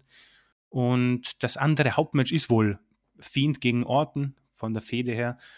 Ja, wir kennen nee, Orton. Kein, kein Ja, klares Nein für mich. Also da bleibe ich auch bei. wir kennen Orton, wir kennen den Fiend leider. Äh, das wird, vorsichtig ausgedrückt, kein Showstealer. Äh, Alexa Bliss wird wohl eine Rolle spielen. Es wird eher so ein auch wenn das kein Gimmick-Match wird, das wird wahrscheinlich das größte Gimmick-Match. Ähm, ja, Rest gut. Äh, New Day Hurt Business ist für mich natürlich interessant, weil das einfach so ein Tag Team Match ist, was wahrscheinlich gut werden kann. Wir haben Kingston, Xavier Woods, das hat der Julian schön gesagt. New Day ist zwar äh, schon Schnee von gestern quasi, aber sie können gute Matches liefern und du hast Cedric Alexander, der sowieso stark ist und natürlich den Veteran Shelton Benjamin. Das ist in Ordnung. Das und könnte Showstealer werden, glaube ich. Wenn ich mir jetzt so das Match durch den Kopf gehen lasse. Boah, du hast recht. Bin, bin ich voll dabei. Hatte genau den gleichen äh, Einfall im Moment. Und nee, ohne ist, Scheiß. Das also ist wahrscheinlich Alexander ist ein starker Worker, wenn Shelton Benjamin ein, zwei Spots rausholt. Und, und wichtig ist bei New Day, dass sie Chemie mit dem anderen Team haben. Dann kann das richtig, richtig, richtig gut werden, ja. Ja, pack das als das erste Match, gib ihnen so 20, 25 ja. Minuten und fertig ist die Geschichte. Ähm, ja, Rest haben wir dann, wie gesagt, wir haben schon angesprochen, Tag Team Championship der Damen. Äh, das Spannendste daran ist, wer wird wohl Asuka unterstützen und ja, Banks gegen Carmella ähm, wird kein gutes Was Match werden. Was soll denn das? Alter. Es wird kein gutes Match werden. Wieso ähm, wird denn Carmella in ein Championship-Match überhaupt gebuckt? Wie, ja, ja gut, sie hat ein Gimmick-Makeover quasi. Ja, herzlichen Glückwunsch. ja, ja, hilf mir mal, ich greife hier nach Strohhalm. ähm, das ist die Card, genau. Ähm, boah, hart. Ich muss sagen, das ist eine schlimme Card. Also, wenn ich nicht irgendwie so in einem Modus bin, wo es im Moment wirklich egal ist, dann würde ich sagen, das ist eine der schlimmsten Pay-Per-View-Cards, die WWE jemals rausgebracht hat. Ähm, und ich weiß nicht, ob mir da jemand zustimmt. Deswegen glaube ich, wird es, wird es ein guter Pay-Per-View. Das ja, ist, glaube ich, meine Zusammenfassung. So, wenn äh, Carmella in ein Titelmatch, dann doch gerne bei TLC, also um was Positives rauszufinden, weil äh, unwichtiger kann es eigentlich nicht sein. Und äh, auch sie wird ja nun Übergangsgegner sein. Also das ist ja so eine Art Übergangs-Pay-Per-View durch und durch. Ja, du hast recht, das ist das Schlimmste dran. Es ist du weißt, glaube ich, in jedem Match, wer gewinnt. Das ist irgendwie ziemlich mühsam. Ja, wobei, nö, beim Tag Team Match, Hurt Business gegen New Day, halte ich alles für möglich. Ja, gut. Gesagt. Und unser ja? Showstealer wird hoffentlich auch liefern, dementsprechend. Ja, hoffen wir das Beste. Und ich bin auch nach wie vor sicher, dass es Nia Jax, Shayna Baszler gegen Asuka und Lana heißen wird. Da bin ich mir so sicher. Also, du ja, kannst doch Lana jetzt nicht wie eine heiße Kartoffel dann so fallen lassen. Also, klar kannst du, ne? Aber äh, warum? Also, das ist für mich die typische WWE- Storyline, die nie funktioniert. Also, natürlich kommt sie. Ja, mit. kommt dann mitten im Match, macht den Reigns und dann holen sie Genau, genau mit, mit Krücke, Kopfverband und Armbinde. und, und Shield-Musik. Shield-Musik und, und hier, wie heißt das Ding? Diese, diese Chili-Kette. Äh, ja, und sie wird sich dann nachher, äh, wenn, all, wenn irgendwie, keine Ahnung, naja, Jax bewusstlos im Ring liegt, purzelt sie auf sie und äh, wird so Tag-Team-Champion mit Asuka oder ach Gott, ich, ich weiß es auch nicht. Ach du Mal Scheiß. gucken. Mal gucken, was passiert. Ja, ähm, Marco, Ergänzung zur, zur Matchcard, die Chris jetzt durchgerusht ist. Meines Erachtens aber auch äh, äh, in der geborenen, äh, äh, gebotenen Ausführlichkeit. Ich habe da auch jetzt nicht viel zu ergänzen. Weniger reden, einfach mal angucken und schauen, was passiert. Aber äh, die letzten Worte zur Card gebühren selbstverständlich dir. Ich stimme da voll, vollkommen zu. Also ist genauso. Ich denke, jedes Match ist predictable, bis auf das Tag Team Match. Und ich denke auch, also da werden wir vielleicht sogar mit unter anderem das beste Match des Abends sehen, obwohl natürlich die beiden in Anführungszeichen Main Events ja eigentlich schon stark klingen. Aber wie wir auch schon gesagt haben, aufgrund der Entstehungen wohl nicht so intensiv bepackt sind mit Emotionen. Also ja. ja. bevor ich jetzt um den heißen Brei rumrede, passt. Also die Card ist nicht sonderlich stark, aber vielleicht für Überraschungen gut. Bist aber heute echt diplomatisch drauf, muss ich sagen. Das hast du sehr schön gesagt. Vielleicht für Überraschung gut. Finde ich, find ich äh, gar nicht verkehrt. Also ich äh, freue mich jetzt so gar nicht auf den Pay-Per-View, muss ich sagen. Welch Überraschung. Aber ich, ich hasse Gimmick-Matches. Ich, ich kann sie nicht sehen. Und äh, unabhängig davon, dass ich sie eh völlig unlogisch finde, denn wenn ich erstmal ein, ein äh, Tisch oder Stuhl oder äh, ein äh, Tables, Ladders, Chair, Tisch, Leiter, genau, eine Leiter habe, äh, dann prügel ich einmal auf den einen, bis er bewusstlos ist und habe ich gewonnen. So, also das ist eh sowas von realitätsfremd, was da abgeht. Aber seitdem WWE allen Ernstes Rey Mysterio da ein Auge hat raus, da, da ist doch, da kannst du doch nichts mehr, auch nur im Ansatz ernst nehmen, was da mit Hardcore Stipulation ist. Es ist ein Witz. Und deswegen, äh, wir werden es angucken. Vielleicht werden wir eines Besseren äh, belehrt. Wenn ich jemandem ein gutes äh, TLC-Match zutraue, dann äh, Kevin Owens. Der kann da was draus machen. Aber äh, ich glaube es ehrlich gesagt nicht. Und auch äh, McIntyre gegen Styles mit der Stipulation ist verschenkt, bleibe ich dabei. Das sollte ein Singles-Match sein. Reigns hat solche Matches schon ein paar Mal gewirkt und Owens, die können das auch. Aber McIntyre und Styles werden um alle ihre Qualitäten beraubt. Und Deswegen juckt mich das alles vorne und hinten nicht. Ja, Hoffnung ist tatsächlich New Day gegen Hurt Business und deswegen wird es bestimmt leider doch auch schlecht, weil ich Hoffnung reinsetze.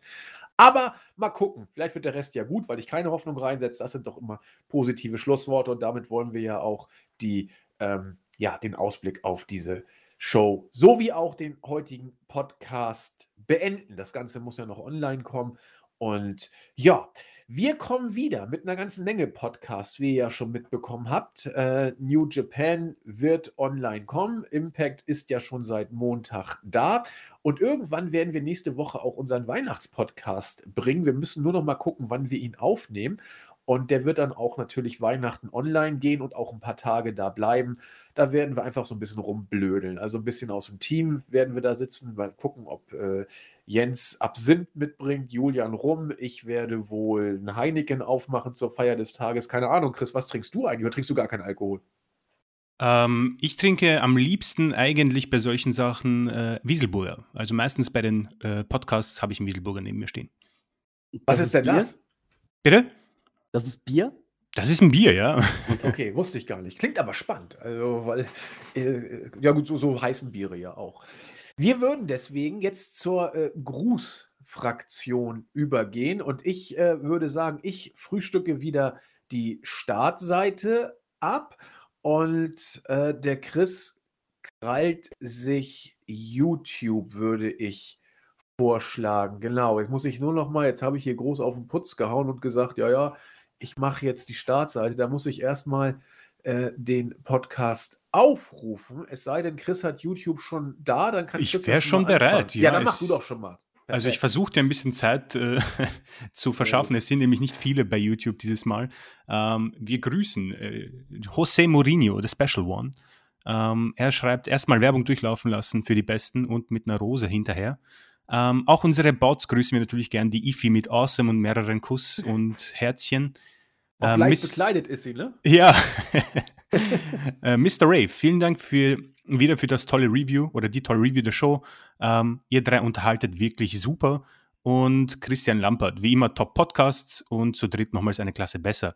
Ähm, ja, das ist bei YouTube auch schon alles vielen Dank für alle. Äh, Schreibt Kommentare. Wir werden das definitiv berücksichtigen. Wir lesen das alles. Wir freuen uns über alles. Wir jetzt aber uns damit ein Lächeln ins Gesicht. Und ihr schafft es natürlich in diesem wunderbaren Podcast, der bald Raw überholen wird mit den Ratings. Also bitte dranbleiben. Das ist ja gerade angepriesen wie kalten Kaffee oder abgestandenes Bier. äh, aber das finde ich gut, denn kalter Kaffee ist das Stichwort auch auf der Startseite von Los. Oh Gott, wie spreche ich jetzt am besten aus? Äh, Hegels, Hegels, Los Hegels, ich kann weiß gar nicht, wie man das ausspricht. Ähm, er sagt, und da würde ich kurz was zu sagen wollen: kalter Kaffee, weil das war die Überschrift unseres letzten Podcasts. Hier wird Woche für Woche von den Hardcore-Fanboys die Note 1 bis 2 vergeben. Ihr habt also wirklich keine Ahnung, liebe Admins. Ähm, ich bestreite nicht, dass WWE-Fanboys für die Weeklies jede Woche die Note 1 bis 2 geben. Ich gehe sogar davon aus, dass WWE-Fanboys das tun. Und das sollen sie auch machen. Also more power to you, würde ich jetzt sagen. Finden wir auch in Ordnung, ja, aber äh, es juckt uns nicht, wenn WWE-Fanboys der Weekly die Note 1 bis 2 geben, weil wir keine WWE-Fanboys sind. Wir sind äh, Wrestling-Fans und wollen eine gute Wrestling-Show sehen. Und äh, deswegen geben wir den Weeklies nicht jede Woche denn die Note 1 bis 2, weil das aus unserer Sicht keine Show ist, äh, keine gute Show ist. Und äh, Admin, vielen Dank, ist weder Chris noch ich noch Marco. Ähm, aber ich werde es Ben melden und äh, er wird auch nicht bestreiten, dass er keine Ahnung davon hat, weil er WWE nämlich nicht guckt. Insofern äh, nehmen wir diese Kritik gerne an, aber äh, wir äh, reagieren nicht drauf, weil wir eben keine WWE-Fanboys sind. Dagegen sagt Max Mustermann, kalter Kaffee. Ich würde eher sagen, abgestandener und ungenießbarer Kaffee. Also so können die Meinungen auf der Startseite auch auseinandergehen. Äh, klar, WWE-Fanboys stehen drauf und äh, Mustermänner stehen eben nicht so drauf. Und bei uns kommt es auf, auf die Show an. Ne? Sven Ulrich äh, sei gegrüßt. Er ist überhaupt nicht mehr zufrieden mit der WWE. Das sei nicht mehr das Produkt, mit dem er aufgewachsen ist.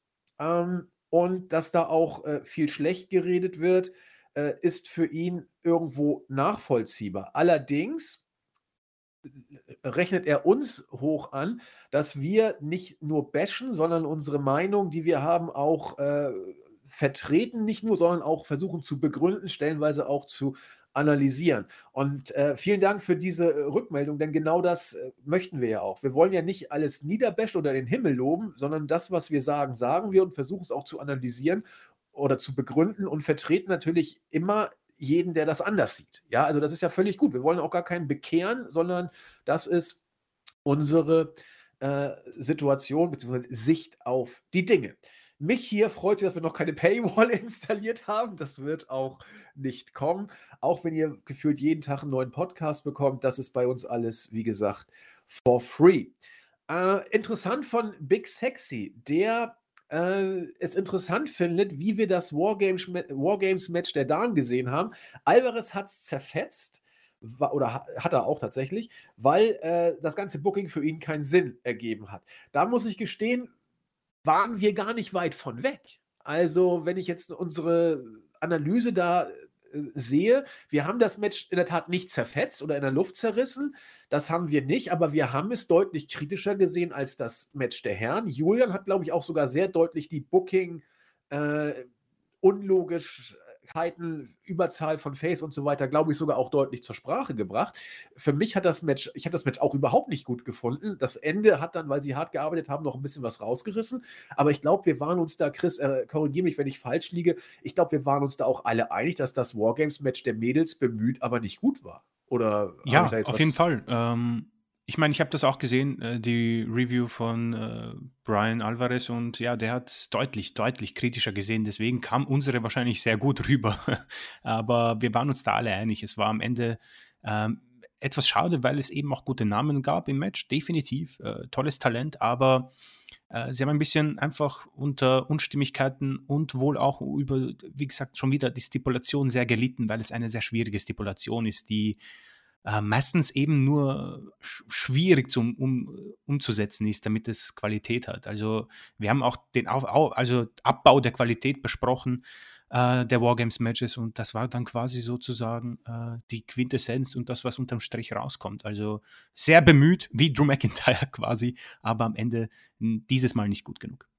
Ich weiß auch gar nicht, was Melzer gegeben hat. Ich glaube, der hat sogar drei, dreieinhalb oder so gegeben. Kann ich jetzt gar nicht sagen. Auf jeden Fall hat, er dem Herren-Match vier, drei Viertel gegeben und das war für mich ein Ticken zu hoch. Ähm, aber das ist eine andere Geschichte.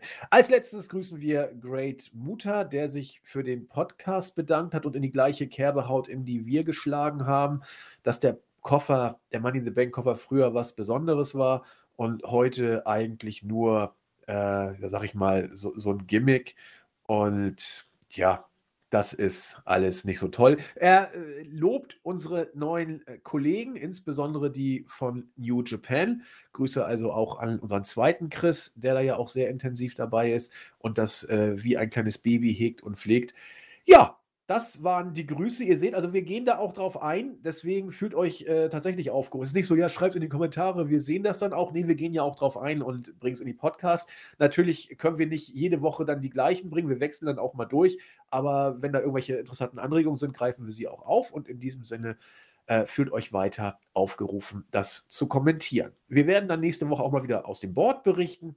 Aber für heute würde ich sagen, sind wir durch mit der Show. Und wenn nicht noch irgendwelche abschließenden Worte von euch kommen, Chris, Marco, würde ich schon mit der Plus ja, Abmoderation äh, anfangen. Klingt ein bisschen doof. Deswegen in die Runde Ergänzung, ähm, abschließende Worte. Ja, ähm, schöne Grüße an unsere Podcast-Kollegen. Ähm, es ist ziemlich viel gerade, aber ich komme quasi hinterher. Ich muss sagen, top. Gefällt mir sehr gut. Ähm, schöne Grüße also an euch alle, falls das irgendjemand hört, natürlich. Ähm, vielen Dank fürs Zuhören. Ähm, definitiv bleibt alle gesund. Ähm, und keine Ahnung, wenn ich nicht beim Weihnachtspodcast dabei bin, äh, frohe Weihnachten, äh, frohes neues Jahr, aber da hören wir uns wahrscheinlich noch vorher. Und viel Glück weiterhin beim Adventskalender-Gewinnspiel. Ja, wir haben da noch eine TLC-Review, mein Freund. Also so ah ja, schnell, okay, vergesst ja, es. da kommt noch was auf uns zu. Das dicke Ende des Jahres kommt noch. Okay, das war Chris. Marco? Ja, Leute, bleibt gesund, bleibt glücklich, bleibt zu Hause. Ähm, Lockdown. Ihr wisst Bescheid. Ähm, genau. Ja, wir sehen uns bei TLC. Meidet zu viel Drogen, fettes Essen und WWE, dann wird das schon. In diesem Sinne wünschen wir euch äh, gutes Gelingen bei allem, was vor euch liegt. Ich mache noch keine Weihnachtsgrüße, denn wir werden uns auf jeden Fall nochmal, hoffentlich, sofern eine höhere Macht das will, uns wieder hören, spätestens oder frühestens zur TLC. Äh, Review und dann ja auch hoffentlich zum Weihnachtspodcast von den Terminen, die wir intern abgesprochen haben, kann ich an beiden. Insofern sollte das alles irgendwie funktionieren. Insofern bis ganz, ganz bald, sage ich. Und uh, Chris und Marco haben sich bereits verabschiedet. Macht es gut. Tschüss sagen. Der Marco? Der Christian. Und der Andi. Das war knapp, aber gerade noch gerettet. Wunderbar. Ciao. Ciao. Tschüss.